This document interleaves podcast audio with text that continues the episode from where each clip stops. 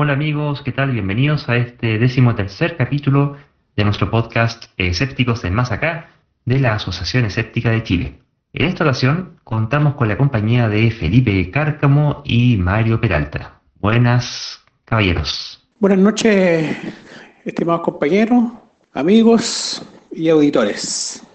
Buenas noches Luis, Mario, eh, un gusto compartir este espacio nuevo con ustedes y también doy un saludo a, nuestros auditores y Bueno, como siempre esta semana no ha estado exenta de abundante material noticioso. Salió una entrevista muy interesante respecto de un científico que habría sido el epidemiólogo, Michael Baker, que es el asesor científico del gobierno de Nueva Zelanda, que explica en esta entrevista por qué y cómo fue que ellos propiciaron eh, utilizar la estrategia de eliminación del virus en vez de la estrategia de aplanamiento de la curva. ¿Qué les pareció la, diferencia a propósito de, los sorprendentemente buenos números que han tenido en Nueva Zelanda?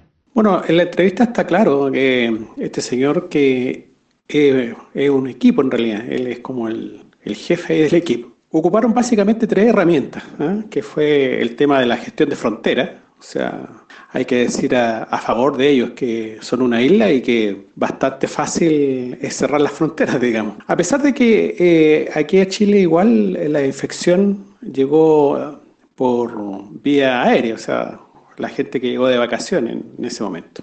Ese fue el primer punto que se abordó. El segundo punto que, que abordó fue el tema de pruebas y rastreo de contactos, que aquí también eso ha sido casi imposible. Y por último, el tercer punto que fue el debilitar, interrumpir la transmisión en la población. Y ahí se usó el, tema del confinamiento intensivo, fueron como bastantes semanas, con la idea de frenar el virus. Hay que recordar de que abrieron la frontera y lo primero que pasó es que llegaron dos turistas, me parece, británicas, que venían infectadas, así que inmediatamente aislación. A mí también me parece bastante interesante eh, la, las palabras de, este científico y sobre todo porque desde que comenzó toda esta pandemia, y cuando digo comenzó me refiero incluso antes de que la OMS lo declarara como tal, eh, todo el mundo estaba hablando acerca de aplanar la curva, es decir, eh, asumiendo que que el contagio iba a ocurrir, que iba a ser masivo y que lo que cabía era dilatarlo o distribuirlo en el tiempo para que el sistema de salud no colapsara. Entonces, la mayoría, ese fue el enfoque predominante a, nivel mundial.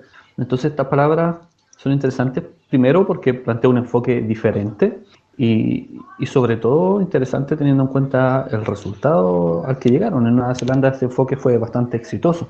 Yo hoy se visualiza como casi el mejor ejemplo de, de gestión de, de, la crisis sanitaria.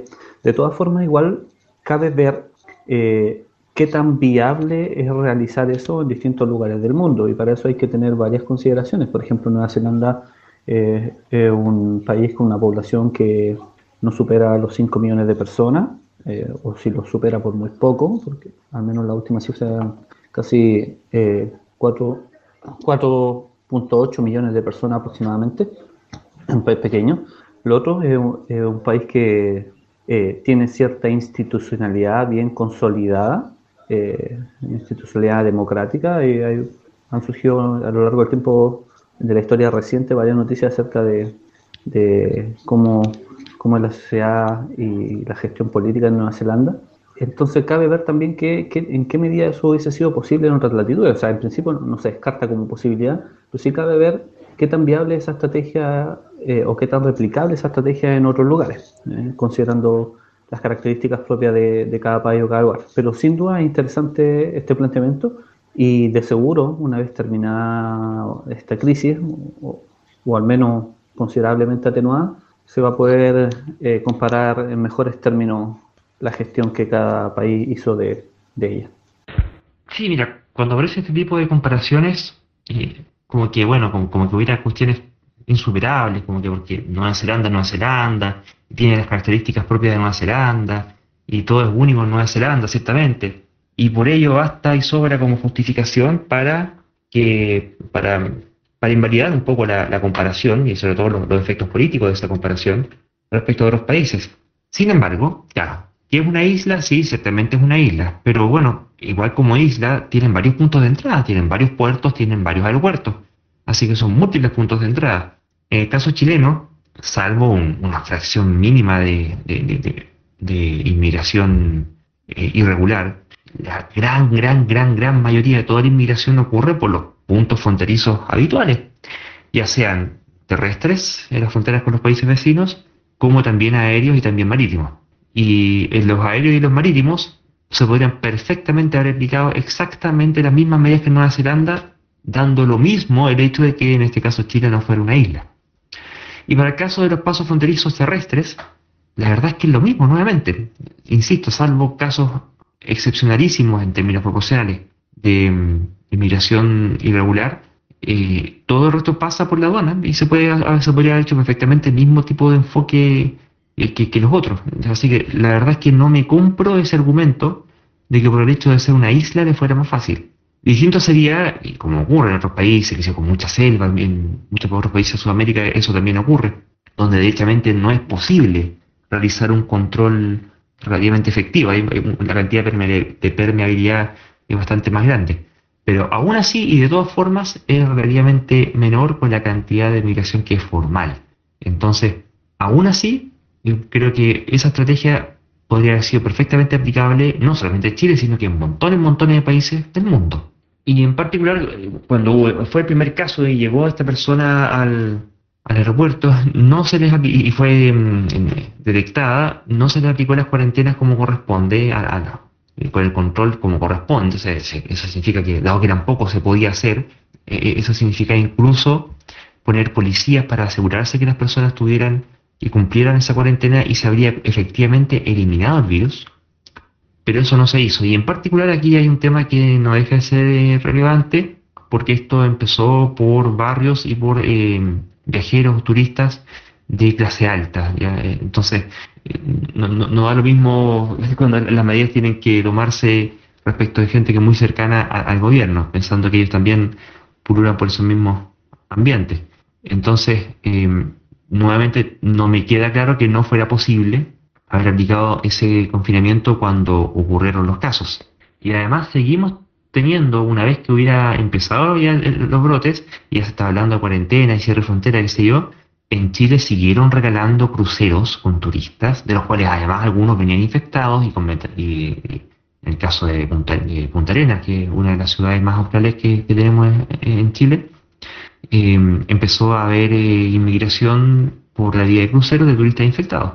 Entonces, eso nuevamente también era perfectamente evitable. Y hay un punto que yo creo que tocaste que creo que, es crucial, Felipe, lo que dijiste, de que eh, allá, en el caso de Nueva Zelanda, tomaron en consideración la posibilidad de aplicar una estrategia que apuntara a la eliminación del virus en circunstancias que acá, y mientras mucho se pudo, se hizo de priorizar ante todo la minimización del impacto económico, eh, derechamente se descartó esa posibilidad de entrada y solamente se apuntó, como fue con la generalidad de los países, a una estrategia de aplanamiento de curva.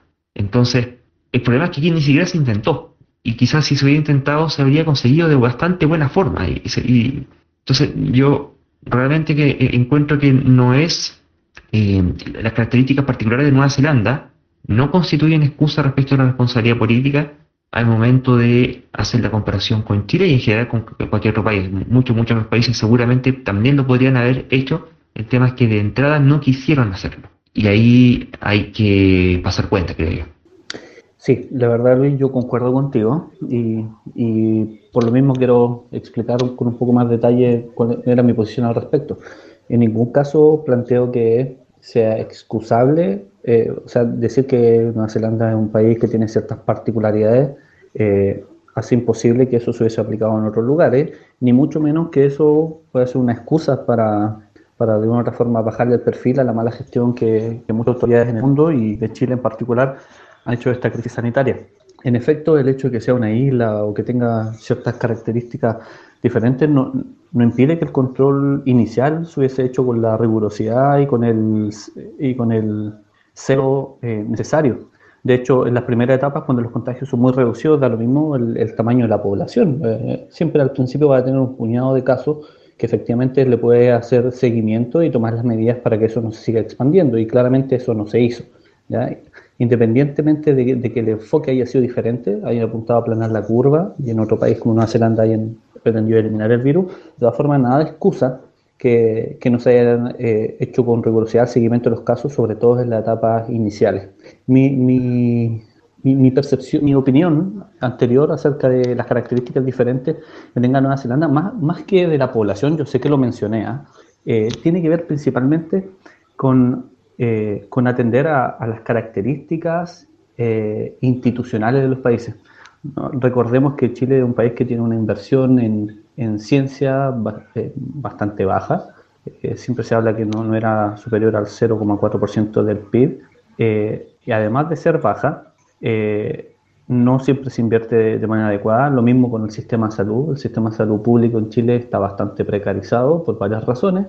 Una de ellas es esta lógica de, de las subvenciones, donde se desvían fondos públicos al sector privado. Entonces, hay varias razones para pensar que nuestro sistema institucional, sobre todo los que son afines para efectos de gestionar una crisis, la, institucionalidad científica, institucionalidad sanitaria en general, eh, están bastante eh, en condiciones bastante precarias. Hay muchos científicos y especialistas que hacen un muy buen trabajo con, con los pocos recursos que, que, se destina para ello, eso hay que destacarlo. Pero de todas formas, cabe preguntar eh, en qué, si estamos en condiciones de hacer algo riguroso dada la precarización. Y eso en ningún caso excusa a la autoridad política, al contrario, eh, es una razón más para criticar eh, el estado en que han mantenido la institucionalidad sanitaria, científica, educacional. Bueno, eh, el listado es bastante grande, la verdad. Pero mi, apreciación apuntaba a eso, en ningún caso a, excusar ni, ni, a negar la posibilidad de que también hubiesen asumido el mismo enfoque otros países, y Chile en particular, sino más bien a apuntar que efectivamente tenemos condiciones bastante adversas y esas condiciones adversas son principalmente producto de la negligencia, ineptitud, irresponsabilidad incluso, y de las autoridades nacionales, y, no solo el gobierno actual, que, el que tiene mayor responsabilidad por ser quien está haciéndose cargo de todo esto, sino que también eh, gobiernos anteriores que no hicieron mucho por cambiar esa realidad. Bueno, el, tema de la isla no, eh, a mí me parece que algo influye, digamos. Eh, otro país que le ha ido excelente es Islandia, que más o menos cumple las mismas funciones. En definitiva, eso lo vamos a ver eh, con el tiempo. Pero hay que recordar que este tema de la inmunidad de rebaño, digamos, de que nos vamos contagiando de a poquito y de aplanar la curva, eh, es, algo que viene de la OMS en realidad. O sea, la OMS no se casó con ningún con ninguna estrategia en definitiva. Y eso es lo que encuentro más grave. Ahora, indudablemente aquí se cometieron errores garrafales, tanto que han tenido que cambiar el, ministro y, este ministro lo, único que ha estado es prácticamente dando excusas y, y corrigiendo lo que, o tratando de corregir lo que se hizo muy mal. Nueva Zelanda eh, lo que hizo fue un poco remar contra la corriente. O sea, ellos dijeron, no, aquí eliminamos el, virus y extinguimos la infección. Y que en definitiva eh, eh, es, lo apropiado y en definitiva, como estamos viendo, es lo mejor que se podía hacer porque tuvieron una muy, bueno, una tal vez seis semanas, no sé cuánto fue eh, aproximadamente, la, unos seis semanas de cuarentena, y eso significó que detuvieron la economía muy poco rato, muy poco rato, y ya los tipos ya están arriba y ya están produciendo, qué sé yo. Bueno, con nuestro sistema, que era para proteger la famosa economía, lo único que hemos logrado es echar abajo la economía y echar abajo eh, el tema de la salud pública. Hay un tema que vale la pena recordar, y es que la mm, pandemia, bueno, se define como pandemia por su tasa de mm, contagio efectiva, ¿cierto? Que es a cuántas personas contagia una persona infectada. Cuando una persona infectada contagia en promedio a menos de una persona, eso, es la definición de una de, estos brotes que son, eh, no son endógenos, tiene otra palabra, tampoco es endogámico, pero cuando son eh, acotados localmente. Y los brotes epidémicos eh, son cuando la tasa de contagio es 1. Y las pandemias es cuando la tasa de contagio es mayor que 1, que es el caso del SARS-CoV-2. Y esa tasa de crecimiento va haciendo que el comportamiento de la, o la distribución de la cantidad de infectados es exponencial. Las exponenciales, no sé si lo conversamos en algún capítulo anterior, tienen la característica de que primero crecen, ¿cierto? Pero no crecen linealmente, o sea, no, crecen a tasa constante, sino que crecen en proporción a lo que ya se ha crecido, al total acumulado. Es decir, van creciendo cada vez más. Y la tasa de crecimiento, a su vez, sigue siendo exponencial. Las derivadas de las exponenciales siguen siendo exponenciales.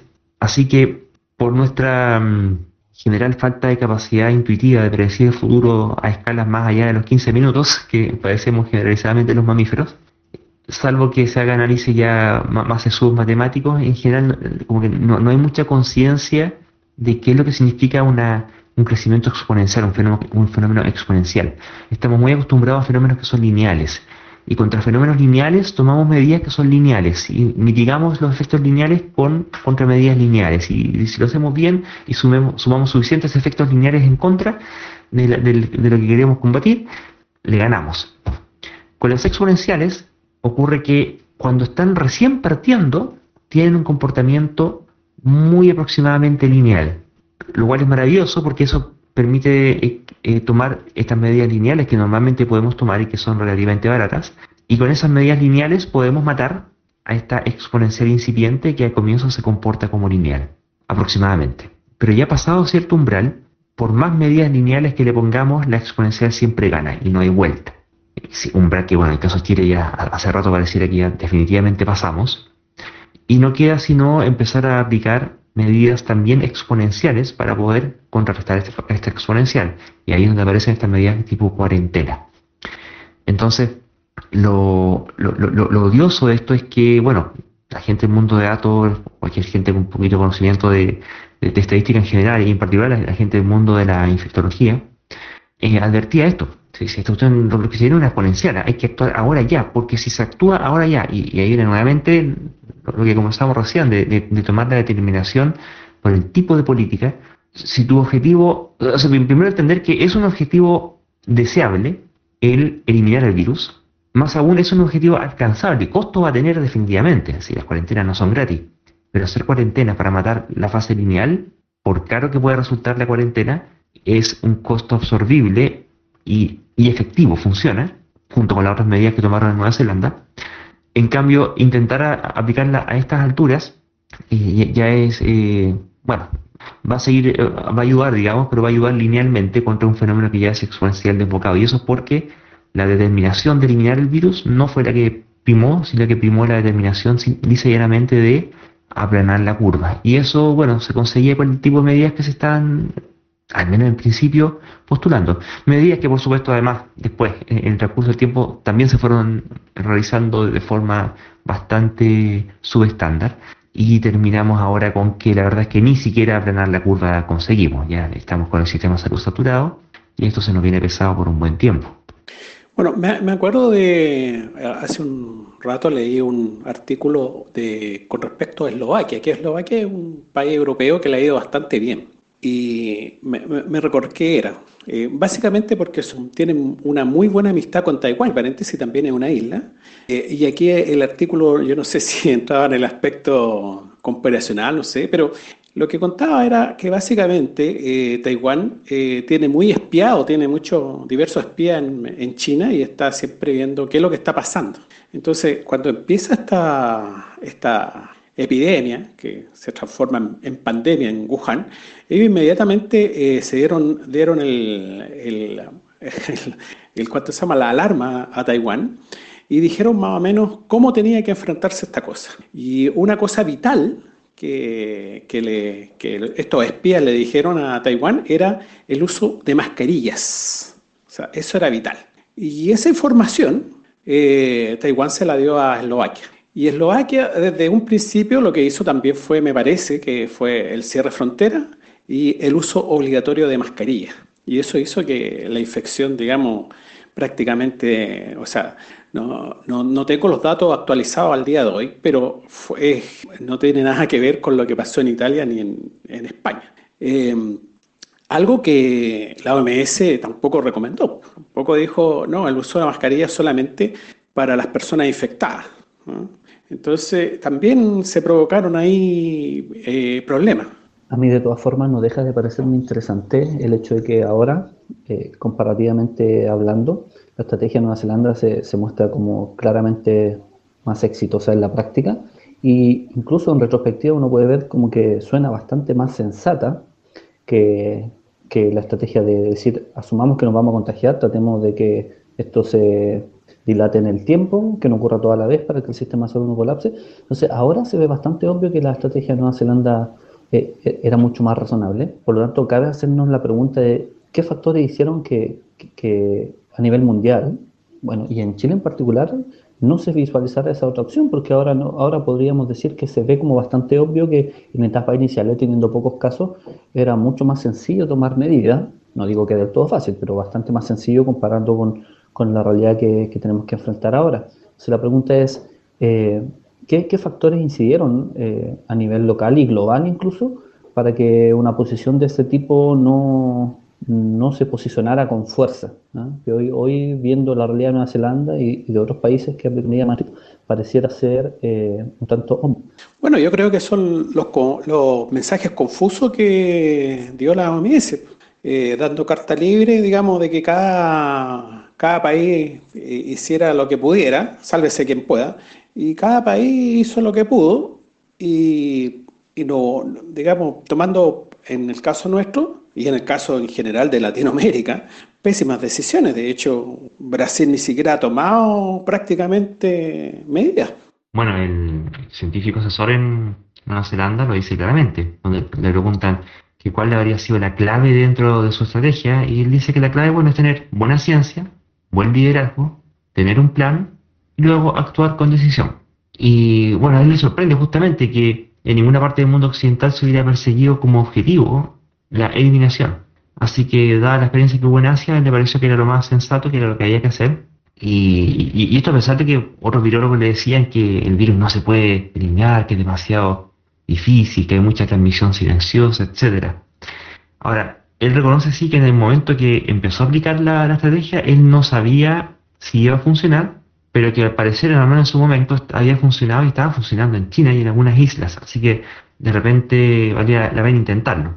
Y ahí nos cabe preguntar a nosotros, bueno, ¿qué pasa con, con el caso chileno en este caso? ¿Tenemos buena ciencia? Bueno, sí, en Chile sí, en general tenemos buenos científicos. Por lo poco que hay, digamos, se hace bastante y algunos son de, de, nivel internacional. Pero ¿hay un buen liderazgo político? Eh, no, no lo hay, por ninguna parte. ¿Se tenía un plan? No, ninguno. Ninguno. Eh, quienes tuvieron plan fueron los que, en el caso de China, Taiwán, porque previamente ya les había pegado el tema del SARS, ¿cierto? Pero acá no, ninguno, así nomás. Y lo otro era actuar con decisión. Entonces aquí, aquí se, se un montón de, tiempo las, medidas importantes. Cuando se empezaron a, aplicar, empezaron con que a poquito, que aquí no más, que un poco, que no tanto, que, y a final de cuentas, dado que el fenómeno era exponencial, se le empezaba a escapar por entre medio de los dedos. Así que teníamos la receta para el fracaso, lamentablemente. Y a pesar de todo, teniendo científicos que dieron la cara, que cacarearon harto, metieron bulla, hicieron harto, ruido, contactaron todo tipo de autoridades, utilizaron todos los medios disponibles, cartas al director, Twitter, redes sociales en general, eh, medios de transparencia contra los ministerios, y finalmente ninguno de ellos fue oído de forma seria. Así que mm, nos pasó la cuenta de que finalmente no se gobernó con la ciencia de la mano. En efecto, a mí me gustaría insistir eh, precisamente en ese punto. Aquí en Chile hay científicos de, talla mundial en diversas áreas, eh, se hace muy buena ciencia, e incluso se sabe, incluso en otro lugar del mundo, que en Chile se hace bastante buena ciencia, sobre todo en alguna área en específico, con bastante pocos recursos, lo, que incluso termina siendo sorprendente muchas veces. Eh, sin embargo, uno de los problemas que quedado en evidencia en esto es precisamente eh, el hecho de que las decisiones políticas, cargos bastante políticos, son prácticamente impermeables a evidencia científica. Eh, y eso ha quedado particularmente manifiesto con una entrevista que concedió el ministro de Ciencia, Kub, eh, a propósito de la salida de Mañalich, donde recién luego de la salida de Mañalich del Ministerio de Salud, eh, siendo reemplazado por, por París, París en el, como ministro, eh, como en una entrevista señaló que hubo diferencias con Mañalich y él dijo explícitamente que eh, él como ministro de Ciencia eh, trató de hacer lo mejor posible, de posicionar visiones eh, que consideraran la evidencia disponible, pero que no hubo, que hubo diferencias, lo dice de forma bastante eufemística, pero finalmente dando a entender de que no hubo mucho oído a esas recomendaciones, bueno, lo que de una u otra forma muestra que la decisión política en todo momento se desentendió de las recomendaciones emanadas desde organismos especializados porque al parecer no, no concordaba con sus secos, no concordaba con los secos que, tenían, y en particular con el sesgo de confirmación, de no querer aceptar aquello que de una forma eh, consideras como perjudicial para tu posición, tus ideas, o aquello que te podría dejar mal parado ante la comunidad, un sesgo de autoservicio también.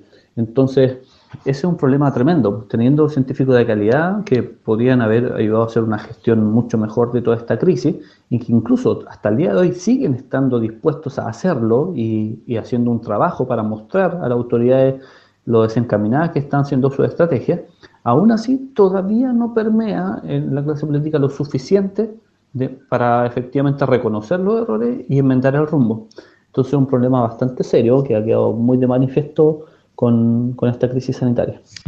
Bueno, y en ese mismo sentido está la advertencia que da el doctor Anthony Fauci, que vendría a ser algo así como el experto de mayor pedigrí estadounidense respecto de, enfermedades infecciosas y que es director del Instituto Nacional de Alergias eh, y Enfermedades Infecciosas en Estados Unidos, del, Departamento de Salud, que vendría a ser algo así como el Ministerio de Salud en países como nuestro y que advierte sobre cómo ha proliferado una cultura anticientífica en general, que se nota en la población, pero también se nota y finalmente, dado que los gobernantes salen de la población, eh, cómo esa mm, tendencia y ese sesgo anticientífico se proyecta hacia la esfera política, hacia los tomadores de decisiones, hacia los gobernantes, y que, bueno, dentro de, de todos los líos que han tenido en estos últimos años con Trump en temas ecológico, en temas sanitarios, en fin, ahora en particular les revienta con lo que vendría a ser la, la posibilidad que podrían haber tenido de combatir el, coronavirus de forma oportuna y que en realidad hoy día nos tiene contra las cuerdas. No olvidemos que el mismo Trump eh, comentaba, después anduvo un poco de diciendo, pero eh, sus palabras claramente iban orientadas a sugerir terapias absurdas como hacerse eh, cuestiones con cloro o, hacerse inyecciones de, de luz ultravioleta eh, y esas cosas que se le ocurren a. Bueno, pero Estados Unidos ya nos tiene casi acostumbrados a todo este tipo de cosas. Ellos son los principales, bueno, junto con otros países de Oriente, son los principales creadores de religiones y cosas por el estilo, ¿no es cierto? El fenómeno ovni, todo viene desde de, ese tipo de creencias extrañas, vienen de allá. Eh, y se conjuga con varias cosas. Una es la pésima educación normal, eh, pública, digamos, que eh, eh, la televisión, que entrega, no entrega, o sea, bueno, gran parte de la televisión no entrega un, buen material, etcétera. Entonces, claro, pasa esto. De hecho, eso es lo que en, algún capítulo anterior estuvimos hablando, era de lo que nos advertía Carl Sagan, ¿no es cierto? Y que, creo que la semana pasada también conversamos. O sea, una, tecnología eh, lo suficientemente avanzada la hace indistinguible de la magia. Entonces, las personas no, entienden y mezclan las cosas. Es increíble que en, un país eh, del primer mundo, eh, pase esto. O sea, y, de hecho, uno de los principales problemas que son lo que ellos llaman los afroamericanos, ni siquiera los consideran, sino que son afroamericanos, ni siquiera los consideran no, gringos, digamos, son los que han sufrido en forma desproporcionada esta enfermedad. ¿ah? La tasa de infección que tienen en estos momentos es mucho mayor a la que, a la que tiene eh, los otros componentes de la sociedad a mí me parecen muy interesantes y muy útiles las palabras del doctor Fauci, eh, precisamente porque dan cuenta de algo que está ocurriendo a nivel mundial y Estados Unidos termina siendo un muy buen ejemplo, una muy buena muestra de eso, eh, que efectivamente la proliferación de posiciones irracionales, eh, plagada de sesgos, que finalmente se traduce en una postura anticientífica y a veces esa postura también termina cuajando como movimientos activistas anticientíficos. Entonces, me parece interesante preguntarse cuáles son las causas en Estados Unidos en particular y, luego a nivel mundial en general eh, alimentan este tipo de posiciones y este tipo de movimientos. En el caso de Estados Unidos parece ser evidente que el peso que todavía tiene, que sigue teniendo la religión es uno de los factores que sin duda ha, incidido en, estas posiciones anticientíficas. ¿ah? En la historia de Estados Unidos ha sido emblemática, incluso ha determinado en juicios toda esta disputa entre creacionismo y, la teoría evolutiva, donde un juicio em, emblemático en el que se discutió acerca de qué se debería enseñar en los programas de estudio donde algunos planteaban que no había que enseñar eh, la teoría de la evolución, sino más bien el creacionismo, ¿ah? que la especie es porque somos creación de Dios, o versiones del creacionismo que pretenden disfrazarse de ciencia, como el diseño inteligente también. Y otras personas incluso planteaban que se debería enseñar las dos cosas en paralelo, como dos cosas igualmente válidas, cuando eh, en, desde el punto de vista epistemológico y ontológico son eh, incompatibles ambos tipos de explicaciones. Entonces, la fuerza que tiene la, religión y los secos que instala finalmente en las capacidades cognitivas de, los habitantes, eh, sin duda uno de los factores que alimenta este tipo de posiciones y este tipo de movimientos.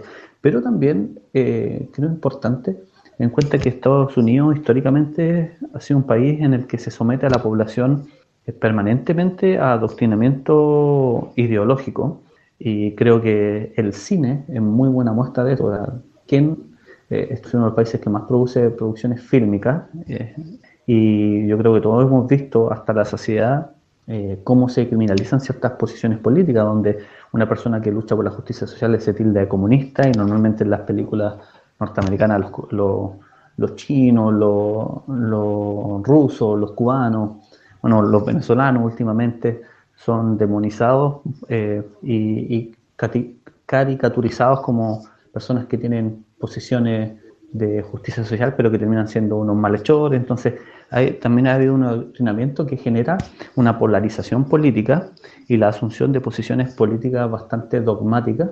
Y yo creo que eso, en conjunción con la religión, precisamente puede generar algo muy peligroso, que son personas sumamente sesgadas, que no están dispuestas a reconocer eh, que la evidencia muchas veces muestra que sus posiciones eh, son equivocadas y que a la vez está dispuesta a comprometerse activamente en un proyecto que trate de eliminar o al menos eh, cuestionar sus ideas, por equivocadas que estén. Entonces es interesante pensar cómo esa conjunción de fenómenos termina produciendo este tipo de, posiciones en, uno de los países que más dedica presupuesto a investigación científica y que tiene legiones de científicos trabajando en las más diversas áreas. Bueno, esta es una gran oportunidad para sus cuatro semanas, los, países que le quieren hacer el peso, en este caso China. O sea, China, yo, bueno, no sé exactamente, es un país muy, bastante más o al menos aquí se sabe mucho menos de él. No sé cómo será su sistema educativo, pero también tienen cuestiones un poco extrañas pero es una gran oportunidad, una gran oportunidad desde el punto de vista educacional. Recuerdo hace, bueno, bastante años atrás, eh, me leía una revista que se llama Transaction y recuerdo que una de las preocupaciones que tenían, e, era una revista científica, eh, una de las preocupaciones más grandes que tenían en esa época era de la escasa formación que tenía el estudiante norteamericano en la parte biológica. Y ellos veían que era un tremendo peligro hacia el futuro, porque en el fondo em, el tener conocimiento eh, de biología y da la, da, da paso a la biotecnología y cosas por el estilo, y ellos veían que iba a ser una cosa determinante en el futuro, eh, un futuro que es ahora, digamos. Y, y era muy grave que, que sus estudiantes habían cosas básicas que no entendían. Bueno, de hecho, en Estados Unidos eh, periódicamente se, se, aplican algunas encuestas para conocer, eh, indagar distintos aspectos de la sociedad, algunos de ellos vinculados con sus creencias. Una de las encuestas más conocidas es la encuesta Gallup, ¿ya? Y recuerdo haber leído años, en años, versiones anteriores de esa encuesta que se hacían preguntas sobre eh, algunos aspectos de alfabetización científica y la verdad es que la población estadounidense deja bastante que desear eh, y no deja llamar la atención porque, insisto, es uno de los países que más presupuesto dedica a la investigación científica, uno de los países que tiene, que tiene una comunidad científica muy numerosa en, cuanto a cantidad de investigadores, cantidad de publicación, o sea, en varios indicadores Estados Unidos está, por cierto, a la, a la vanguardia de, de la ciencia mundial y sin embargo la población eh, eso no se ve reflejado. Y es interesante pensar si eso se debe a que finalmente eso no se termina enseñando bien o lo suficiente ciencia, o quizá, o, quizá también puede tener que ver con que se enseña, quizá no de manera óptima, pero se enseña, pero eh, ciertos compromisos ideológicos vinculados a la religión o, vinculados a, otro tipo de posiciones eh, sesgadas termina volviendo a las personas impermeables al razonamiento que es detrás del, pensamiento científico. Bueno, yo te, yo te quiero decir, eh, hace varios años atrás tuve la oportunidad de estudiar eh, en una universidad gringa y, yo recuerdo que, que, de total de los profesores que tenía, uno era nacido y criado en Estados Unidos. Prácticamente todos los que, los que me hacían clase eran o centroamericano o coreano. O sea, em, la gente que hace ciencia en Estados Unidos eh, tiene que ver mucho con la inmigración. O sea, mucha gente va a estudiar allá y se queda allá y, es la que hace ciencia. Lógicamente también hay gente eh, americana que, que la hace, pero descansan en gran medida los inmigrantes que llegan. Sí, efectivamente, es un fenómeno conocido que ellos, si bien destinan harto presupuesto, efectivamente eh, pero buena parte de su desarrollo científico y sus publicaciones son mediante lo que se llama un, modelo extractivo, si tú quieres, de, extraer mentes de otros países y llevárselas a Estados Unidos, siendo un importador neto de cerebros, y así es como consigue, pero no es por producción propia de, científicos locales. Eh, es un fenómeno que definitivamente no es sostenible en el largo plazo. Ahora, asimismo, no de ser sorprendente que en paralelo mientras en Estados Unidos tiene un presidente, bueno, y solo Estados Unidos, pero el caso más notable por lo grandes que son, un presidente totalmente anticientífico y, un, un, buen nivel de establishment anticientífico y una élite política anticientífica y una, una población cada vez mayor anticientífica. En paralelo, tenemos casos como en Italia, por ejemplo, los médicos hayan estado teniendo resultados al parecer prometedores con la dexametasona, que es un esteroide, antiinflamatorio que tendría el, efecto, ah bueno, esto respecto al coronavirus, ¿cierto? De que al ser antiinflamatorio podría prevenir esta mm, eh, e, e, explosión de citoquinas que provoca el, coronavirus, ¿cierto? Y que provoca, hace que nuestro propio sistema inmunológico eh, nos ataque a nosotros mismos. Y también eh, en el caso de Israel, el Instituto de Israel para Investigación de la Biotecnología, están ya teniendo resultados prometedores de una vacuna contra coronavirus en roedores de momento. Y habría que ver cómo eso prosigue. me hace recordar eh, el caso, yo no sé en qué está quedando esa cuestión acá, en Chile. Acá tenemos el ANTA, que también es un virus que se transmite por el ratón de cola larga, habitualmente en, localidades más hacia el sur de Chile, y que mm, también tiene una similitud con el con el coronavirus eh, respecto de que es la reacción del cuerpo, la reacción inflamatoria del cuerpo, que eh, se produce de forma exagerada. Hay una sobrereacción inflamatoria del cuerpo que es lo que finalmente termina matando a la persona más que el virus mismo.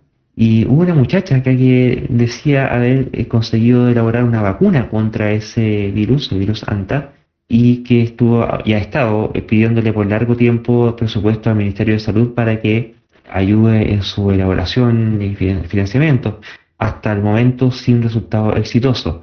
Y quizás vendría siendo una muestra más de la falta de, perspectiva, ya no me queda claro que sea no intencionada, respecto de lo que se pudiera eh, dirigir como país respecto de la salud y la ciencia en general. En relación a la última referencia que entregaste, el caso de, una investigadora que, que, lidera un grupo de investigación en Chile eh, que eh, elaboró una vacuna para el virus lo último que yo recuerdo haber leído era que estaban teniendo problemas de financiamiento, no encontraban alguien que financiara finalmente la, la, la producción masiva de esta vacuna eh, porque al parecer, desde el punto de vista de la industria farmacéutica, no, no se veía como muy provisorio en términos de negocio, dado que la, cantidad de casos que se presentan no son tan numerosos, y al parecer tampoco había recibido aún financiamiento de organismos gubernamentales. Lo que no hace más que reforzar esta idea de la precariedad en la que se encuentra la, la, producción científica en Chile, incluso cuando es producción científica de vanguardia. Estamos hablando de una de una vacuna eh, que, nunca nadie había eh, ideado ni producido para un, virus que termina siendo, tiene una tasa de letalidad muy, muy, muy alta. Entonces, claro, refuerza la idea de que la, precariedad es la que se hace ciencia en nuestro país, incluso cuando, cuando esa producción científica es sumamente meritoria. Bueno, está claro que para producir una vacuna tiene que haber una masa, digamos, una masa crítica que la necesite. Felizmente, eh, nuestro ANTA, que, no solamente está acá, también está en Nueva York, tengo entendido que de repente se producen casos. Felizmente todavía no es una, o sea, todavía es una enfermedad que se transmite eh, de fecas de ratón a humanos y no entre humanos. Si es que, si que en algún momento eh, llegase a haber infección entre humanos, la cosa sí sería muy, muy, muy compleja. y es verdad, o sea, los casos que tenemos en el año que son principalmente en verano, deben ser, no sé, 10 en el año. De hecho, salen en las noticias. Eh, bueno, esas cosas se toman en cuenta cuando, cuando, eh, cuando se quiere producir algo. En relación a, a, estos avances prometedores que, que, han ocurrido en distintos lugares del mundo, en el caso de Italia con la dexametasona, en el caso de Israel con una posible vacuna que probada en roedores que podría ser eventualmente exitosa para el tratamiento de personas con COVID. Eh, claro, es importante señalar que eh, el proceso de, investigación científica, en este caso de, producción de tecnología, porque finalmente las vacunas son tecnología que, se, que, es producida gracias al conocimiento logrado en ciencia básica, eh, hay que ser sumamente cuidadoso, se, se, valoran esos avances, por cierto, pero una de las cosas que a la gente le ha costado entender en este proceso y a lo largo de esta pandemia es que efectivamente la investigación científica y la producción tecnológica que se deriva de esa producción científica es algo que requiere tiempo y, que no es algo que ocurra en lo inmediato. O sea, eh, saber si la dexametasona eh, efectivamente sirve eh, en los niveles suficientes para, para tratar a la gente eh, algo que toma tiempo, debe hacerse estudios, ser publicados, ser eh, eh, comentados por las comunidades expertas correspondientes, idealmente ser replicados de manera independiente. Y lo mismo en el caso de una vacuna que ha sido probada en roedores, luego vienen pruebas en humanos con muestras pequeñas, Luego otro grupo de investigación idealmente tienen que replicar y, someterse a escrutinio de la comunidad correspondiente. Entonces es un proceso que toma tiempo. ¿ya? No solo con la dexametasona, con esta vacuna ha ocurrido, sino que con otros proyectos de vacuna también eh, ha ocurrido lo mismo. Incluso en su momento también ocurrió con la hidro, hidroxicloroquina también, que se especuló que eventualmente podía ser prometedora. Luego hubo toda una polémica de que al parecer producía daño. Luego el paper se fue retractado porque al parecer los datos eh, los datos de base con lo que se había hecho el estudio eh, no estaban disponibles y fueron cuestionados. Entonces, eh, le está costando bastante a buena parte de la población debido a la falta de formación científica, y no solo de conocimiento científico, sino que formación acerca de cómo se realiza la ciencia. A mucha gente le cuesta comprender que todo esto proceso es lento, que toma tiempo, y eso da pie, lamentablemente, para que mucha gente elabore teorías conspirativas de las cuales hemos hablado anteriormente, sin ir más lejos en el, capítulo anterior, porque a la gente le parece sospechoso que esto esté durando tanto. Por cierto, es molesto estar confinado, encerrado, no poder hacer una, vida como estamos normalmente habituados, pero esa molestia y, todas las incomodidades que el confinamiento genera, cuando entra en conjunción con la ignorancia de cómo funciona la ciencia, genera condiciones propicias para que la gente comience a, especular y, a inventar teorías, sospechas eh, de que al parecer hay una conspiración para no liberar eh, la posible cura, ha surgido todo ese tipo de opiniones. Entonces, es interesante entender y hacer entender a, la gente que no todavía no lo tenga claro que el proceso de investigación científica y de producción de, tratamiento, en el caso del ámbito de la medicina y la farmacología, es un proceso lento que toma tiempo y que por muchas razones, algunas de ellas de carácter ético, no se puede promover abiertamente algo que no ha sido sumamente probado. Entonces, es un fenómeno interesante ese también. Bueno, con respecto a esa vacuna israelí que se probó en roedores, bueno, yo sigo a un tuitero que siempre pone abajo en roedores, o sea, eso es importante. Si bien son nuestros primos más lejanos, no sé, están dentro, digamos, de, los mamíferos, son familiares nuestros, eh, hay que hacer la salvedad de que son roedores y, claro, eso es un, paso de éxito. Pero tal como dices tú, eh, vienen otras pruebas que son pruebas doble ciego eh, con seres humanos. Y ahí la cosa toma su tiempo. Con respecto a la, al otro medicamento, eh, tengo entendido que, que, ese fue un, un paper eh, australiano que salió diciendo que podía haber cierto éxito. Pero como siempre, hay que esperar los resultados. Y bueno, por eso causa ese problema. O sea, eh, tal vez los titulares de los diarios no tienen nada que ver con la información que está dando el científico que está desarrollando las cosas. O sea, uno tiene que sospechar siempre de los titulares rimbombantes, digamos.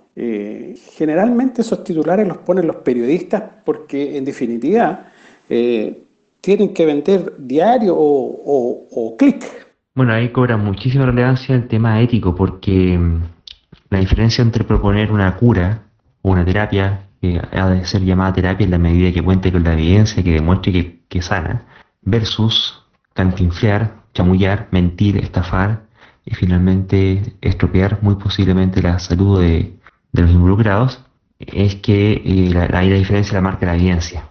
Y es, esa, esa, evidencia lo que hace cambiar el nombre de, una, de un procedimiento que puede llamarse de cualquier forma a un procedimiento que ha de ser llamado genuinamente terapia. Por ejemplo, eh, a propósito de todo el tema este coronavirus, es que hemos tenido ya un show acá en, Chile en particular, pero que seguro que hay más casos en el mundo, que eh, a mi juicio ya raya en, lo delirante.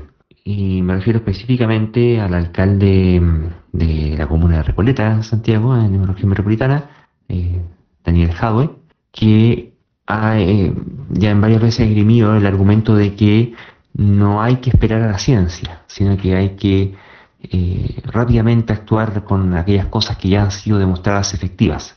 Y mm, lo que hierra él es que si está afirmando que han sido demostradas efectivas, eso es así cuando científicamente ha sido conseguido esa, evidencia.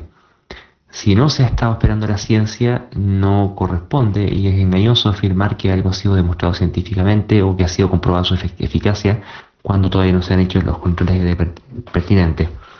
Porque, mm, dado, bueno, es, vinculado al Partido Comunista, es, del Partido Comunista y si bien ha tenido numerosas iniciativas tremendamente loables en su gestión desde el punto de vista social, a la hora de eh, tener que hablar de ciencia, la verdad es que se le, patina eh, el hacha con el, con el asadón y mm, con la hoz.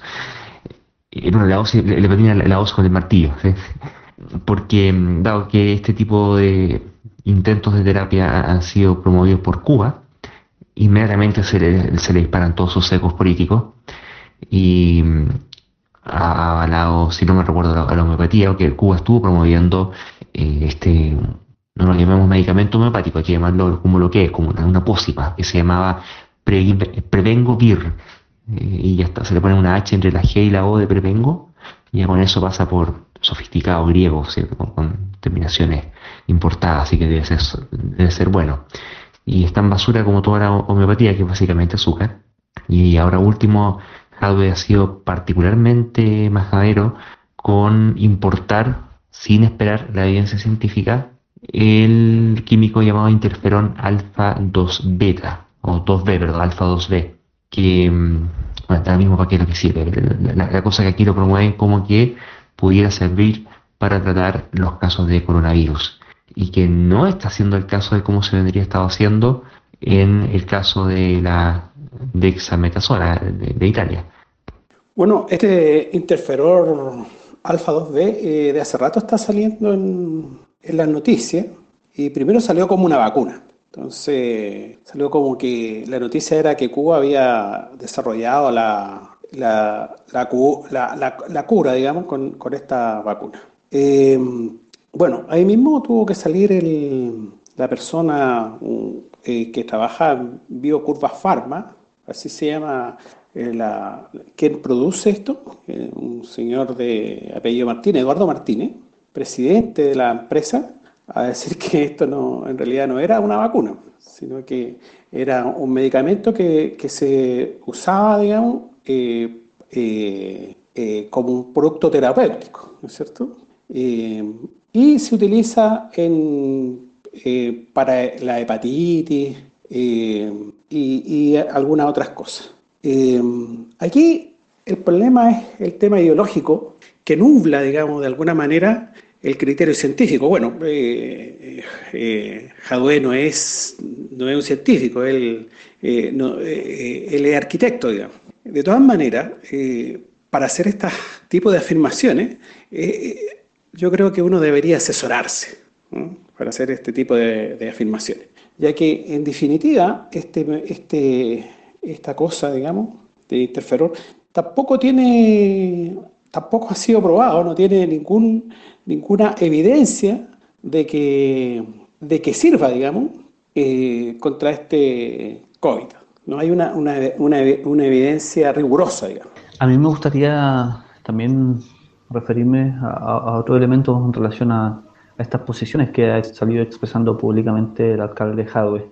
En primer lugar, eh, insistir en lo que señala Luis. Efectivamente, me parece que Jadwe eh, ha tenido varias iniciativas de carácter loable eh, en su gestión política, tanto en su comuna como algunas iniciativas que han, tenido, teniendo, han terminado teniendo impacto a nivel nacional incluso. Un buen ejemplo de ello son las farmacias populares, creadas en diferentes comunas donde se oferta medicamento eh, a muy bajo costo a personas que los necesitan y que no están en condiciones de pagar los precios que las grandes cadenas suelen exigir. Grandes cadenas que además han estado involucradas en casos de colusión eh, groseramente inmorales. Entonces, ese es como ejemplo de, iniciativas loables que ha tenido Jadwe. Y también destacar como loable el, propósito que ha expresado Jadwe de, de interesarse por la salud de la población, sobre todo en este contexto de, crisis de pandemia. Digo todo esto porque eh, no me gustaría que nuestra crítica se interpretara como una posición anticomunista, que lamentablemente hay mucha gente que, que asume esa, ese tipo de posiciones y critica a una persona solo por tener una posición política determinada y sin atender específicamente lo que esté señalando. Entonces, reconociendo eh, las la propuestas eh, positivas y loables que ha hecho Jadwe, eso no es impedimento para finalmente criticar lo, lo criticable o las posiciones irracionales o infundadas que esté sosteniendo. Y con la promoción crítica del interferón alfa 2B, eh, sin que se cuente con mayor evidencia de que eso ha de ser efectivo para tratar lo que dicen que trata, es importante tener, eh, visualizar también que Jadwe ha, caído también en, un, doble discurso y en contradicción, porque por una parte ha salido en todos los medios insistiendo en que las autoridades deberían tener, eh, escuchar a la comunidad científica que, está planteando que, la gestión de la pandemia no, está siendo adecuada, ha hecho llamados a oír las posiciones que tienen los varios expertos en datos que, que han salido en diferentes medios nacionales eh, también han salido a tomar las recomendaciones de, los epidemiólogos y expertos, incluso la Sociedad Epidemiológica de Chile, que, ha manifestado eh, alguna posición al respecto de cómo se está gestionando la pandemia. Entonces, se ha hecho un llamado a considerar la, eh, evidencia y la expertise de las personas del área, lo, que me parece muy bien. pero por otra parte eh, no tiene en cuenta de igual forma la evidencia a la hora de promover ciertos productos eh, como el interferón alfa 2B. Entonces, eh, es legítimo sospechar que al parecer efectivamente en, alguna medida su, juicio se está viendo un poco nublado por concepciones, no sé si ideológicas, pero concepciones un poco erradas, pues efectivamente pretender adoptar la evidencia científica cuando eso sirve para criticar a, tus adversarios políticos y no considerar la evidencia científica cuando se trata de defender una posición que tú tienes, sea cual sea la razón por la cual la tengas. Entonces, es importante señalar eh, esa contradicción, ese error, eh, con ánimo constructivo, Y, lo que en ningún caso merece otra iniciativa que, que el alcalde pueda estar teniendo. Claro, porque ante políticos entusiasmados ante la falta de evidencia, como en este caso, ejemplos sobran, digamos, de, situaciones en que el resultado no ha sido auspicioso. Y es por eso justamente que existe el método científico y que plantean todas las pruebas y los plazos que tienen que cumplirse y el nivel de evidencia requerido, porque ya se han equivocado antes. aquí Jadwe pareciera que eh, no está dando cuenta responsablemente de, de los efectos negativos que pueden tener sus decisiones un caso bastante abyecto ocurrió el día 19 de junio, al menos que fue cuando salió la, noticia, de que un grupo evangélico peruano se puso a inyectar un medicamento veterinario, que es una vacuna antiparasitaria para animales, a miles de personas supuestamente para eh, ofrecer, ofrecer una salvación contra el coronavirus. Se trata de la ivermectina, en particular la ivermectina veterinaria, que también existe en versión para humanos, pero con mejores estándares de calidad. Aquí veterinaria, donde bueno, los animales se quejan menos, tienen menos abogados, qué sé entonces se, puede dar.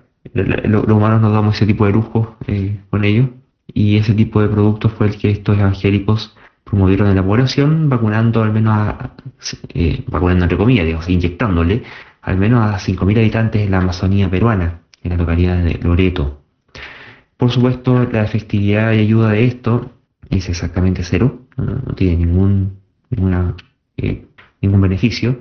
Y sí ha tenido todos los efectos secundarios asociados a ellos, donde por lo menos ha sido, han tenido diarrea y mm, que, no, es broma, ¿eh? no es broma, como dice que, es una diarrea, claro, una cosa cuando alguna cosita simple te cayó un poco mal, que es una cuestión pasajera, pero cuando no tiene acceso a la salud, ya tiene, o tiene salud precaria o tiene eh, dificultad de acceso a alimentos, eh, una diarrea que, además puede eh, prolongarse y, hay problemas de acceso al agua potable, hay problemas de deshidratación, no es trivial. Una diarrea en última instancia puede efectivamente terminar matando. Y mm, también la, comunidad de Cuninico, que también buena parte de la población tenía síntomas de COVID, y al final, claro, ¿cómo, trataban ellos esta enfermedad? Nuevamente por cuestiones sin evidencia científica, apelando a sabidurías tradicionales ancestrales que no son tal, no son sabiduría, simplemente son ignorancia transmitida generación tras generación. Intentaban combatirlo con hierbitas, con infusiones, con, con, agüita, y, no, esas cosas no, no, funcionan. Así que mm, ahí fueron los voluntarios de las misiones evangélicas de la Amazonía, que a, todo esto es una forma casi de culturicidio eh, y, además de propagación de, otras enfermedades en particular, ya eh, hay, historias al, respecto, fueron a colaborar con su ignorancia, con su superstición y, con su daño a la humanidad, inyectando este tipo de estupideces. Así que los tipos se, asociaron con la radio local y finalmente con eso es lo que consiguen, consiguen mayor penetración en la población y en última instancia eh, fieles, convencidos de que, porque al final igual la gran mayoría de ellos, aun cuando se enferme el coronavirus, igual se va a mejorar, la, la gran mayoría, son pocos los que se mueren en, términos proporcionales. Así que eh, es una interesante estrategia comercial de, de estos inescrupulosos para ganar muchos fieles que claramente van a haber sido eh, sanados por estos, estos bondadosos religiosos, dado que, por supuesto, esta enfermedad es causada por el demonio y en la medida que estos aborígenes se mm, acerquen al cristianismo y, por supuesto, donen su diezmo, eh, van a poder eh, sanarse como consecuencia de su cambio de fe, porque este Dios sí que salva. No sé qué opinan ustedes, para mí realmente encuentro que es una historia repugnante. Bueno, con respecto a, este medicamento, la ivermectina, eh, de nuevo, nuevamente, el tema de los titulares que salen en, en, los medios. Resulta que este, como dijiste, esto es un antiparasitario y además tiene efecto antiviral contra ciertos tipos de virus que le llaman ARN de una sola cadena, que en este caso es el dengue y la fiebre amarilla. Los tipos que empezaron a trabajar con este medicamento, la, la noticia realmente dice, inhibe la replicación del SARS-CoV-2 in vitro. In vitro. O sea, eh, eh, al igual que el anterior, cuando te dice en ratones, bueno, en ratones por lo menos es un, ser vivo, digamos, que no tiene, que, son primos nuestros, pero eh, hay una distancia enorme. Y en in vitro es peor aún, o sea, eso es en una plaqueta. Entonces, incluso se utilizaron, según las informaciones, se utilizaron concentraciones imposibles de, alcanzar en el ser humano. Pero aquí hay una cierta plausibilidad. Y eso empezó a abrir, digamos, las puertas a ciertos ensayos clínicos que todavía no llegan absolutamente nada. Entonces, nuevamente, eh, este asunto surge, o sea, eh, me imagino yo que esta secta religiosa eh, habrá visto esto y, me imagino que lo interpretaron como ellos quisieron. Inmediatamente empezaron a, inyectar a, estos, a estas pobres cobayas, digamos, cobayas humanas, a, inyectarle este medicamento veterinario. A mí me gustaría, en relación a este punto, destacar el hecho de que muchas veces se piensa que eh, la ignorancia de la población respecto de cuestiones científicas, tanto del conocimiento científico como de la forma en la que se produce el conocimiento científico, eh, no es mayormente relevante. A veces se cree que hay cierta ignorancia que es inocua y la verdad es que no es inocua, siempre produce daño. Lo que pasa es que en muchas ocasiones ese daño se mantiene en niveles bajos. Eh, no sé si necesariamente bajos, al menos en niveles que históricamente hemos considerado tolerables. Y, lo que me parece que está mal también considerar que esos niveles son tolerables. El punto es que una crisis de este tipo, eh, con todo el el perjuicio que está produciendo a nivel local y nivel mundial, lo que hace es finalmente amplificar esto, esta clase de problemas y amplificarlo en número y amplificarlo en, en intensidad también. Entonces, lo que estamos viendo con esto es de forma muy patente que ese tipo de ignorancia que a veces se considera tolerable, no digo que se considera tolerable en términos explícitos, sino que implícitamente se considera tolerable porque nadie se preocupaba mucho por hacer nada al respecto. Ahora estamos viendo lo, eh, lo perjudicial que pueden ser. Imagínate, eh, más de 5.000 personas vacunadas con, algo que no sirve, teniendo una falsa sensación de confianza, muchas veces exponiéndose a, efectos adversos. Eh, probablemente la vacunación tampoco se llevó a cabo como debería ser también. Eh, quizás sin las condiciones de, sanitización de los implementos. Entonces, lo que estamos viendo es que eh, muchas ideas sin fundamento que se consideran inocuas finalmente no lo son. Estamos teniendo una muy buena muestra del perjuicio que esto puede ocasionar y que siempre está ocasionando, lo que pasa que ahora en, una tasa o, en una cantidad mucho mayor y más notoria. Bueno, y sin ir más lejos, lo que ocurre también en el caso chileno con este producto Oscillocostinum, que ha sido ya por muchos años auspiciado todos los inviernos para combatir la gripe o sus síntomas o acabar con la gripe. Bueno, dependiendo del año van cambiando el eslogan. Y uno se pregunta, bueno, ¿cuánta gente que podría haberse cuidado más o haberse cuidado con ciencia dejó de hacerlo pensando que este producto homeopático le serviría de algo? O cuánta gente que tuviera la enfermedad manifiesta em, se demoró más en llegar al médico a consultar y eventualmente se agravó y algunos eventualmente en el margen murieron por preferir un producto que no sirve para nada. Y efectivamente, eh, contra la gripe como que estamos acostumbrados a tolerar que ese tipo de paparruchas se vendan y se consuman sin mayor eh, consecuencia y que ahora en, en ambiente de pandemia pasa a ser más notorio, más visible, pero eh, es exactamente la misma porquería y es un daño social que está permanentemente haciéndose y que la sociedad está permanentemente siendo perjudicada por este tipo de, prácticas y por este tipo de productos, pero pasan desapercibidos, ya sea porque culturalmente se, se, tolera o porque no hay visibilidad o porque no interesa o en algunos casos ciertamente hay, además hay intereses comprometidos en que eh, eso mejor no, no se dé demasiado, demasiado palco. Así que, claro, aquí estaremos en un caso donde esto ya va al, extremo ya realmente de inyectar cualquier cosa a cualquier persona con tal de conseguir feligreses. No muy distinto a lo que ha ocurrido en el caso, bueno, mundialmente con el MMS, este sistema milagroso mineral, eh, que es cloro finalmente para eh, curar todo tipo de males, y que acá en Chile en particular ha proliferado de la mano y bajo el alero de grupos religiosos también, que hacen, que, que juntan estas ceremonias de oración y sanación con la venta de este producto y por supuesto su ingesta. Bueno, y pasando también a, otro tema, que, pero que va muy de la mano, que tiene que ver con el tema de las cuarentenas como medida sistémica para intentar mitigar la propagación de, este coronavirus, apareció el estudio de mm, eh, movilidad en Chile, que analiza cuánta gente sale de sus comunas y estima los porcentajes de gente que se queda y, la que se va. Y eso se compara con los porcentajes que uno esperaría o necesitaría que hubiera para que la cuarentena fuera efectiva. Y lo que arrojó este estudio de la ICI, el Instituto de Sistemas Complejos de Ingeniería, en su reporte de movilidad número 4, es que en realidad se cumple poco. Y cuando se cumple poco, eh, no todos los pocos son igual de pocos. Eh, en general, en las comunas de menores ingresos socioeconómicos, el nivel de cumplimiento, o, o, dicho, el nivel de reducción de que consigue la cuarentena va en torno al 30%. Es decir, hay otro 70% de la población que sigue saliendo de la comuna. Mientras que las comunas de mayor poder adquisitivo, la mm, cuarentena consigue una reducción en, torno al 50%, lo cual eh, es como lo mínimo para que la cuestión valga la pena, ojalá fuera como un 80%. Esos son como los números que se manejan.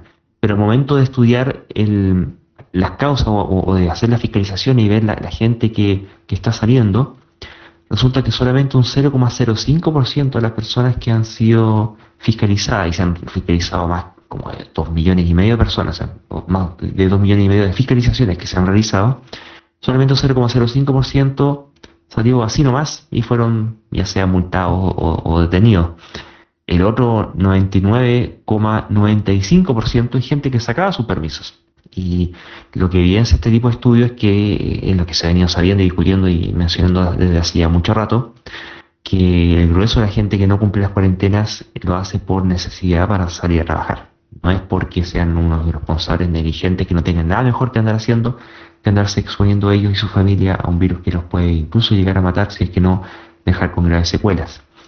Y, aparte, bueno, esto, esto revela, releva en realidad la, importancia de las medidas de asistencia social que pueda dar el Estado en, particular, justamente para facilitar y directamente viabilizar la posibilidad de realización de cuarentena de estas personas, las personas de, de menores recursos. Y en todo caso, a mi juicio, además, dado este enfoque libertario económico que tiene este gobierno, donde siempre hace campañas que apelan a la libertad individual, la consecuencia de sentar las decisiones solamente en cuestiones de libertad personal, haciendo caso omiso a las cuestiones sistémicas, es que tiende a culpabilizarse en consecuencia a, la persona, en este caso ya sea visto como infractor o visto como enfermo, o visto como pobre, dependiendo como lo quieras ver, finalmente por su contagio. Y se hace una campaña enfocada en el, en el cuídate, en el no salgas, en el quédate en casa, tú, tú, tú, tú, tú, dado que las circunstancias sociales no están para ello. A propósito, muy a la pasada respecto de lo que alcanzaron a mencionar anteriormente respecto de los afroamericanos que se han visto muy mayormente infectados en términos proporcionales en Estados Unidos, eso va fuertemente correlacionado con su nivel de pobreza, eh, porque están lo que se llaman los factores sociales de la enfermedad, que es una cuestión que es conocida tanto por la OMS como por el Centro de Control de Enfermedades de Estados Unidos, en el que se plantean todos los otros condicionantes sociales, no personales, que redundan en enfermedad, desde eh, si por pobreza no puedes acceder a comida de mejor calidad, si por falta de educación no puedes acceder a prácticas o, decisiones de compra de alimentos de mejor calidad, o si por eh, falta de espacios y áreas verdes no tienes eh, lugares donde realizar ejercicio, o si por la la gran distancia que hay entre la residencia y el lugar de trabajo, no te queda tiempo disponible para poder hacer ejercicio, y en fin, una serie de factores que empiezan a perjudicar la salud de la gente, que no dependen de su decisión personal, o que están, no, dependen mayoritariamente de su, decisión personal, sino que están muy, muy condicionados al punto de ser determinantes eh, sociales de, de, en este caso, de la enfermedad. Y esto pasa con coronavirus pasa con la decisión que seguramente el gobierno, la decisión que tomaría la gente de, no quedarse en casa, de no cuidarse, de ser los porfiados de siempre, como lo llamaba el presidente, y no que sean porfiados, que tienen que elegir entre comer o no comer. Así que mm, e, e, e, en ese contexto, la, mm, este estudio hace y entrega nuevamente más elementos de juicio, finalmente yo creo a mi juicio para zanjar de forma bastante definitiva que la real causa de la excesiva propagación del coronavirus en Chile viene a ser de índole socioeconómica, no solamente por una cuestión de negligencia o, cuestiones culturales. Sí, a mí también me parece muy interesante eh, el estudio de espacio, de espacio público, eh, sobre todo porque eh, viene de otra forma a, reforzar o apoyar la tesis que ya varios especialistas en, datos, incluso epidemiólogos vienen planteando desde hace bastante rato que, que sería un error culpabilizar principalmente a, la población y, y, hacer recaer la responsabilidad de, de, la triste realidad que estamos enfrentando a, a los comportamientos individuales, sino que habría también un error de diseño de las medidas a tomar para enfrentar la crisis. Error de diseño, ¿por qué? Porque efectivamente no está considerando los determinantes sociales eh, de, que inciden en todo esto, que la gente necesita salir a comer, hay gente que solo, eh, que trabaja de manera informal, que vive en el día a día, si no sale no tiene para comer, y que las ayudas que el Estado ha ofrecido hasta ahora, aparte de ser pocas, no están eh, llegando a tiempo ni están siendo suficientemente las suficientes como para cubrir las necesidades mínimas de las personas. Entonces, Efectivamente, esto también viene a reforzar lo que el propio Mañalich, cuando todavía era ministro, señaló en un acto que fue calificado de sincericidio por algunos, cuando dijo que efectivamente no sabían el nivel de pobreza que hay en el país.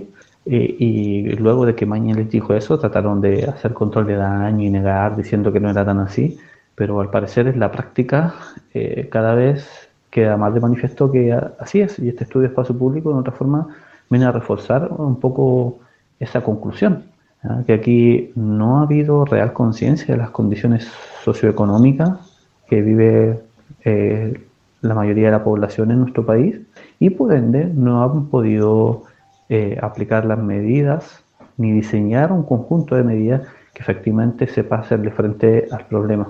Los epidemiólogos saben muy bien eh, la importancia de las determinantes sociales de la propagación de enfermedades por algo una ciencia biosocial, que no solo atiende a la dimensión biológica de la transmisión de enfermedades, sino que también atiende a cuáles son el conjunto de circunstancias sociales, culturales, económicas, ¿ya? Que, que inciden en estos procesos de propagación. Entonces, efectivamente hay, hay un problema importante ahí que atender y las autoridades, lamentablemente, y aunque suene majadero, no están sabiendo hacer hasta el día de hoy.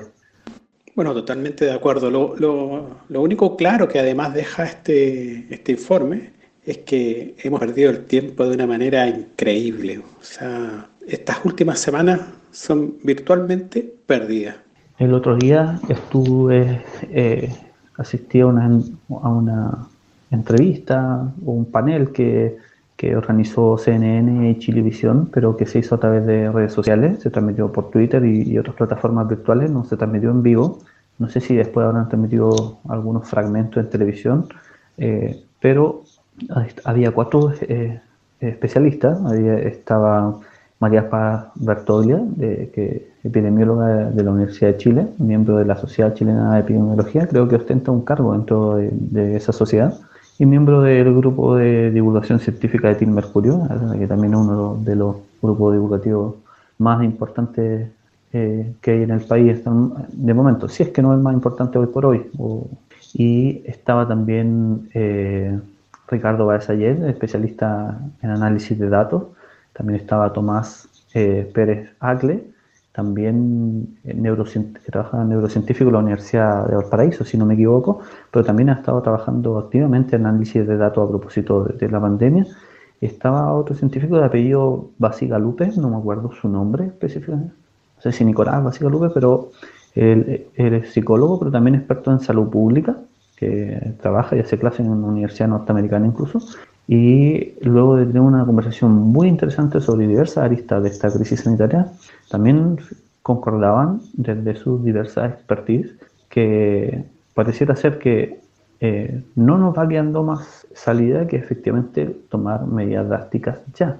¿ah? Y ellos manifestaban que eh, proyectando los datos disponibles, eh, ya se puede asegurar que si se aplicaran medidas drásticas ya y se cortara la cadena de contagio, aún así, en la bajada de, la curva, se iría viendo una cantidad de muertes incluso un poco superior a las que hemos tenido hasta ahora, por lo tanto ya sería como inevitable llegar a, un rango de 15.000, 18.000 muertes y que esa cifra podría aumentar considerablemente más si no se aplica medida a tiempo.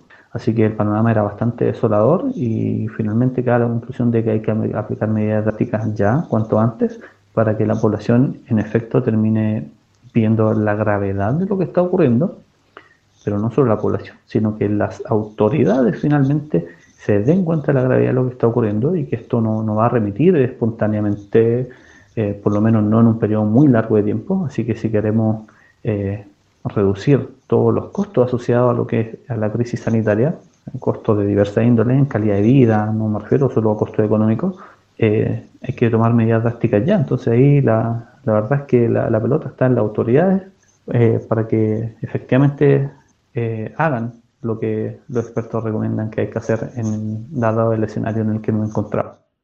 Bueno, e, efectivamente, al virus no le importa eh, nuestra ideología, ¿cierto? importa lo, lo, que, cómo nos organizamos nomás. Y si no nos organizamos como corresponde, el virus se, se propaga como se propaga nomás y punto. Nosotros pagamos las consecuencias y, la naturaleza sigue su curso. En ese sentido, quisiera comentar la entrevista que se le hizo al Premio Nobel de Economía del año 2013, señor Michael Levitt, quien hablaba justamente del daño económico de las cuarentenas y que hacía notar que en el caso de América Latina, no significaría un retroceso de alrededor de 15 años en lo que es el avance de las políticas públicas de mm, extrema pobreza. Mucha extrema pobreza y mucha eh, hambre.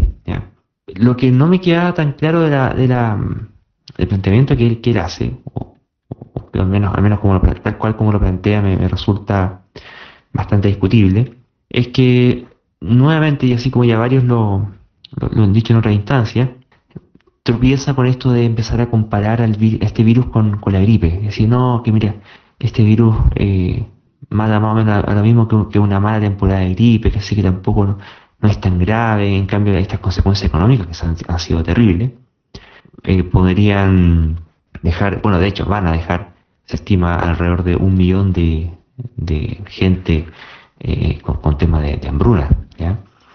Y respecto de ese punto, hay una, una cuestión que él es Nobel de química, digamos.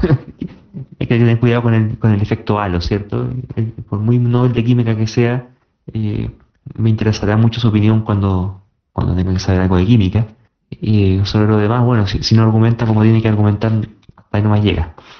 Y ocurre que, claro, es una cosa es enfocarse en las muertes, que puede ser que esta cosa deje eh, tantos muertos como una mala temporada de gripe. Pero hay, hay, varias cosas, digamos. Primero que la gripe tiene una componente fuertemente estacional, básicamente invierno. Coronavirus no. Perfectamente puede seguir todo el año y, no vamos a tener el, clima a nuestro favor. Así que perfectamente puede ser no solamente tan malo como una mala temporada de gripe, sino que puede ser al menos tan malo por lo menos como dos temporadas malas de gripe. Y si es que no más temporadas malas de gripe, más todavía. Eh, eso es lo primero, pueden ser perfectamente mucho más muertos. Eh, incluso con la misma tasa, o incluso con una tasa de letalidad más baja que la que pueda tener una gripe. Segundo, que la cantidad de efectos secundarios, no, no, no secundarios, sino que eh, de secuelas que puede dejar este virus, son bastante mayores que las que deja la gripe. eh, normalmente la gran mayoría de la gente que, tiene una gripe, bueno, se le pasa y se acabó el asunto. Algunos se complican un poco, pueden hacer una, neumonía, habitualmente los más viejos, qué sé yo. Y algunos, pero no, tantos, terminan muriendo.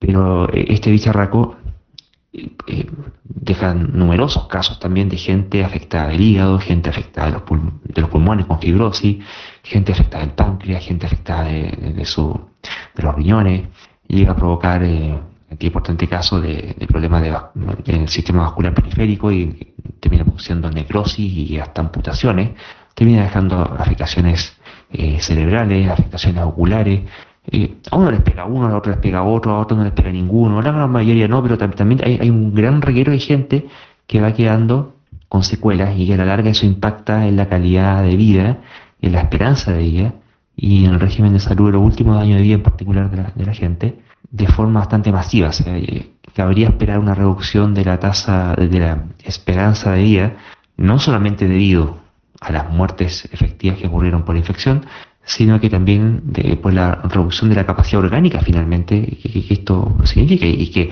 unos primero otros después, pero difícilmente hasta que no se alcance eh, o, se haga la, vacuna, hay que pensar que para que se alcance la inmunidad de rebaño, eh, esta cuestión debería empezar a alcanzado a infectar por lo menos al 60%, si es que no al 80% de la población, hasta que ya la, capacidad de propagación de este bicho ya sea difícil por el contexto eh, social en que se desenvuelva. Entonces, me, da como un poco lástima, siguen reconociéndole el, mérito de que esto efectivamente tiene mucho impacto económico y, tiene mucho impacto en, hambruna, eh, siento que tropieza es la estimación del, daño y del perjuicio que, efectivamente, que todavía no lo ha realizado completamente, pero que muy posiblemente va a terminar realizando eh, este coronavirus. Bueno, esto es algo así como el dilema del tranvía, ¿no? ¿Qué, es lo que tenemos que hacer? Eh, he escuchado varias veces este argumento del tema económico y todo lo... El tema es que estas personas que argumentan este tipo de cosas no, no se ofrecen de voluntario. ¿ah? Vaya, vaya, infectese y, y vea si sobrevive o no. Extrañamente pasa eso. Siempre cuando el tema no es nuestro, cuando estamos bien, eh, tenemos esa, esa visión lejana del problema. Entonces, a veces es fácil hacer juicios de este, de este estilo. Pero felizmente este señor Ley no, bueno, no sé, no está gobernando ningún, ninguna nación y las naciones tienen que tomar otro tipo de decisiones, decisiones éticas eh, y, y ver de qué manera salimos mejor parados de esto. Sí, yo creo que efectivamente las palabras de Michael Levitt eh, se prestan para hacer un análisis bien interesante. Lo primero quiero reforzar, al igual que Luis, el hecho de que Michael Levitt es, experto en biología y recibió el premio Nobel de Química, lo que efectivamente es muy admirable desde el punto de vista de, del aporte al conocimiento que él realizó. Pero que una persona tenga un Nobel de Química no, no implica absolutamente ningún privilegio a la hora de hablar del tema que se le antoje. Entonces hay que tener muy claro que no deberíamos necesariamente considerar sus palabras como las palabras de un experto, dado que el tópico sobre el cual se está pronunciando no está dentro de su área de expertise. Dicho eso, nada impide que como un intelectual que ha demostrado ser competente, se pueda pronunciar sobre lo que está ocurriendo, que de hecho es lo que nosotros mismos estamos haciendo en este espacio. Eh, y ahí cabe evaluar sus posiciones de acuerdo a los argumentos y a los méritos que esto revelen. Eh, luego de señalar eso, creo que efectivamente eh, la reflexión que propone Levitt es similar a una reflexión que hace un, tiempo atrás, no mucho, no más, no más, de un mes, me atrevería a decir incluso, planteó también el conocido filósofo Peter Singer, conocido que casi padre del del movimiento de liberación animal, que también se ha dedicado finalmente a, la filosofía moral, eh, asumiendo una posición conocida como utilitarismo, según el cual una posición moralmente eh, legítima o, fundada o defendible sería aquella que tiene como objetivo central la mayor felicidad del mayor número de personas y el menor sufrimiento del mayor número de personas. Eso es como la definición de, lo moralmente eh, bueno desde una perspectiva utilitarista. Entonces, en ese marco de, análisis, efectivamente es interesante hacerse la pregunta acerca de qué escenario genera más felicidad o qué escenario reduce más el sufrimiento. Y una reflexión legítima e interesante, a preguntarse, el, el, daño que estamos tratando de evitar al impedir la propagación del coronavirus eh, es menor o mayor al daño que se va a generar producto de las cuarentenas prolongadas y todo el costo económico que eso implica. Yo ahí, en, defensa de, de, la posición de Levitt, hay que reconocer que cuando se habla del impacto económico, no solo se está hablando del dinero, sino que se está hablando también de cómo el impacto eh, en lo económico también finalmente va a repercutir en la calidad de vida de la población. ¿ya? En ese sentido, también es válido prestar atención a, a la dimensión eh, eh, a, la, dimensión económica, porque efectivamente se relaciona con calidad de vida también. ¿ya? Pero de todas formas, concuerdo con Luis en que los términos en que plantea esa reflexión, Levi, eh, adolece de ciertos defectos. Luis señaló muy bien que efectivamente él no está ponderando lo suficiente la cantidad de perjuicios que puede generar el coronavirus, en particular perjuicio de la salud. O sea, puede tener una cantidad de efectos eh, de la, eh, permanente en la salud de, buena parte de la población, que efectivamente hacen que el daño no sea solo la muerte de, adultos mayores, eh, que son la población principal de riesgo, sino que también tiene que ver con la calidad de vida de la población. Entonces él no estaría ponderando muy bien eso. Pero creo que también a esos elementos que señaló Luis, los múltiples daños orgánicos y sistémicos que puede provocar el coronavirus en el cuerpo, está también el hecho de que eh, esto también puede producir un finalmente daño psicológico, o sea, cuando una persona ve limitada su, su salud, una persona ve que tiene algún problema de salud serio producto de todo esto en el largo plazo, eso también va a afectar finalmente su calidad de vida y la calidad de vida de su entorno, muy probablemente. La familia generalmente también adolece cuando una persona eh, tiene problemas de salud importantes. Entonces todo eso debería también considerarse en la ponderación de pero hay otro elemento también que no está considerando y creo que, si uno hace un análisis exhaustivo tiene que tenerlo en cuenta también. Una sociedad para funcionar bien también necesita que sus miembros estén dispuestos a cooperar. Entonces, no, es legítimo pensar qué tanto la persona va a querer cooperar para tener una sociedad armónica o una sociedad que vaya progresando en un sentido positivo sí, desde las autoridades o desde las tomas de decisiones se adopta la posición de ya contagiémonos, que se mueran los que se tengan que morir, que queden enfermos los que tengan que quedar enfermos. Eh, finalmente es muy plausible pensar que eso puede dañar profundamente la cohesión dentro de cualquier grupo social. Ese también es un factor que hay que tener en cuenta. Y por último, quiero mencionar también que el, perjuicio de la salud, en el estado de ánimo e incluso en la disposición a cooperar de la población también puede terminar siendo perjudicial para la, economía, que es lo que él señala en un argumento. Así que la verdad es que considero que el análisis tiene bastante más sutileza que las que el autor planteó. Y creo importante señalarlas también. Como economista es muy buen Nobel de Química. En efecto, eh, creo que se le están escapando varios factores importantísimos en, el análisis. Y sí, lo reconozco que la reflexión un poco está interesante, pero de todas formas no es original. Hay otras personas que también lo han planteado, Peter Singer es uno, de ellos, pero efectivamente considero un análisis bastante superficial.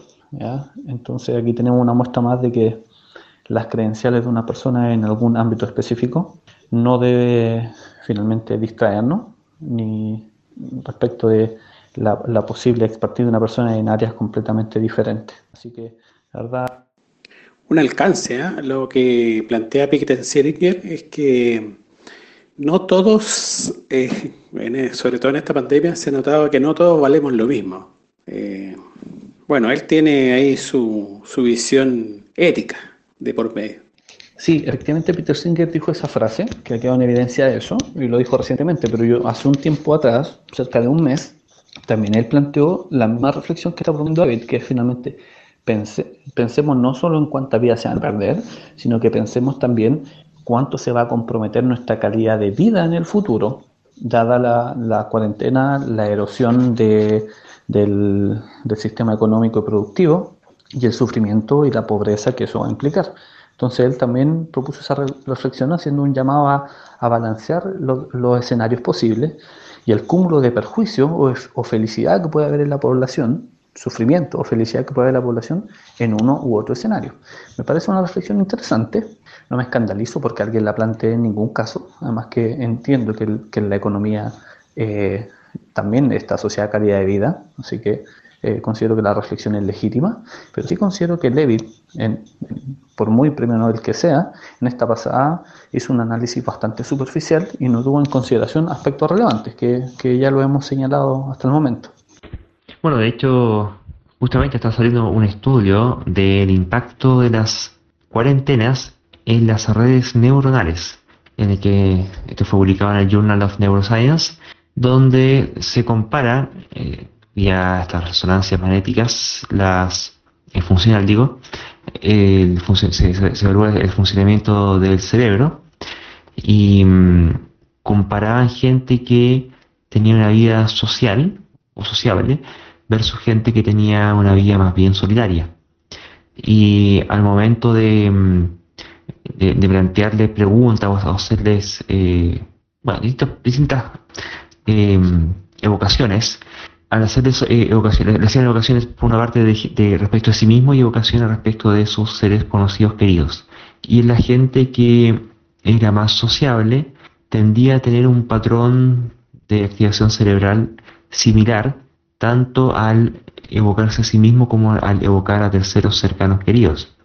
Mientras que la gente que tendía a tener una vida más solitaria evidenciaba un patrón de funcionamiento cerebral distinto cuando se evocaba a sí mismo y cuando se evocaba a, los demás. Y mm, al menos esto da evidencia de cómo el moldeamiento neurológico está condicionado por la cantidad, calidad y tipos de interacción social que tengamos.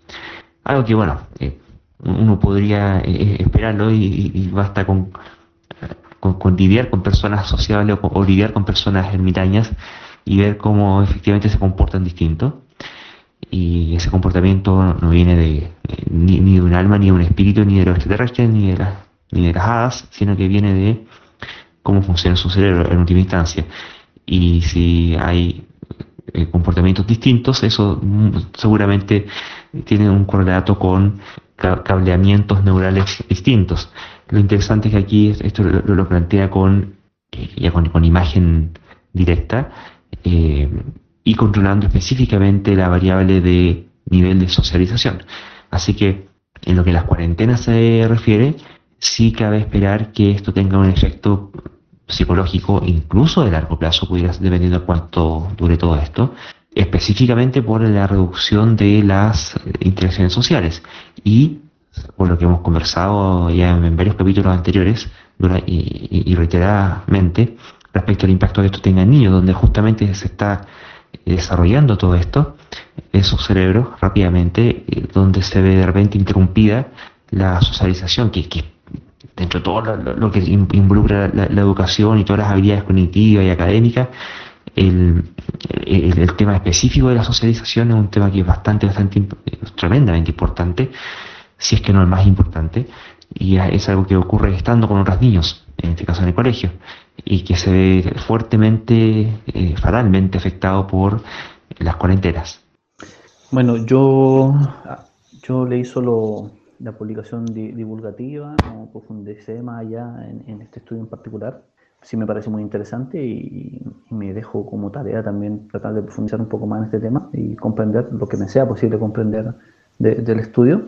Pero sí creo que eh, el estudio, si no me equivoco, y sin ser experto en el área, creo que el estudio no hace más que reforzar algunas cosas que, que ya se sabían. Eh, y, no digo por eso que, que el estudio tenga menos mérito, porque efectivamente lo que hace es mapear la actividad neuronal asociada a determinadas ideas o pensamientos. Y eso al parecer tendría un componente novedoso, no lo sé, quizás expertos en el área pueden tenerlo más claro. Pero sí me parece sumamente eh, importante destacar que desde la psicología del desarrollo, psicología del aprendizaje, se sabe que la interacción social es sumamente relevante para el aprendizaje, para el desarrollo de las emociones, para el desarrollo de la autoestima y la autoimagen, la percepción que cada quien tiene de sí mismo, eh, porque efectivamente somos animales gregario, nuestra historia evolutiva eh, y lo que sabemos de nuestra historia evolutiva, efectivamente también apunta a que la vida en sociedad es fundamental para que desarrollemos nuestras capacidades mm, cognitivas, incluso para el desarrollo de nuestras capacidades físicas y de nuestras eh, habilidades cognitivas. Así que me parece sumamente interesante el estudio y me gustaría profundizar en él para ver qué componente novedoso agrega a, esto, a estas ideas finalmente que, que, ya se sabían por otras vías o, o que se sabían de antes. Bueno, un consejo para nuestros auditores. Viva acompañado. Eh, es muy importante rodearse de, relaciones personales ¿eh? para compartir las experiencias, emociones. Eso lo que hace en definitiva es enriquecer eh, las vivencias cotidianas que tenemos. va alimentando nuestro desarrollo emocional y, eso obliga a que, a, que, a que nuestro cerebro sea mucho más flexible. Bueno, esto viene desde hace mucho tiempo y, me voy a, tomar el tiempo para, para recomendarle un libro de un neurocientífico español eh, muy prestigioso que se llama Francisco Mora. Y el libro se llama ¿Se puede retrasar el envejecimiento del cerebro? 12 claves. Y dentro de las 12 claves está esto, viva acompañado. Muchas gracias Mario por la recomendación. También la voy a tomar como, como propia. Siempre el tema de neurociencia son muy importantes y muy interesantes para muchas personas, dentro de las cuales me incluyo. Así es, y esperamos que también sea de, interés de nuestros auditores. Estamos llegando ya al final de este capítulo. Les agradecemos a todos por vuestro tiempo y vuestra compañía. Como siempre, les dejamos invitados a ver y escuchar nuestro podcast El Poder de la Duda, por los canales de siempre y seguir nuestra página en Facebook, Escépticos, nuestra cuenta en Twitter, arroba a-escéptica y en Instagram, arroba aech-cl. Muchas gracias por vuestra compañía, Felipe y Mario. Eh, de nada, muchas gracias a ti también, Luis, por, por participar de este espacio. Gracias a Mario. Y espero que a nuestros auditores y auditoras les parezca interesante la conversación que hemos tenido y las referencias correspondientes que harán enlazadas en las distintas plataformas donde este podcast sea publicado. Me despido, estimados amigos y auditores. Será hasta la próxima y espero que sea un granito de arena en vuestra vida. Hasta la próxima. Chao.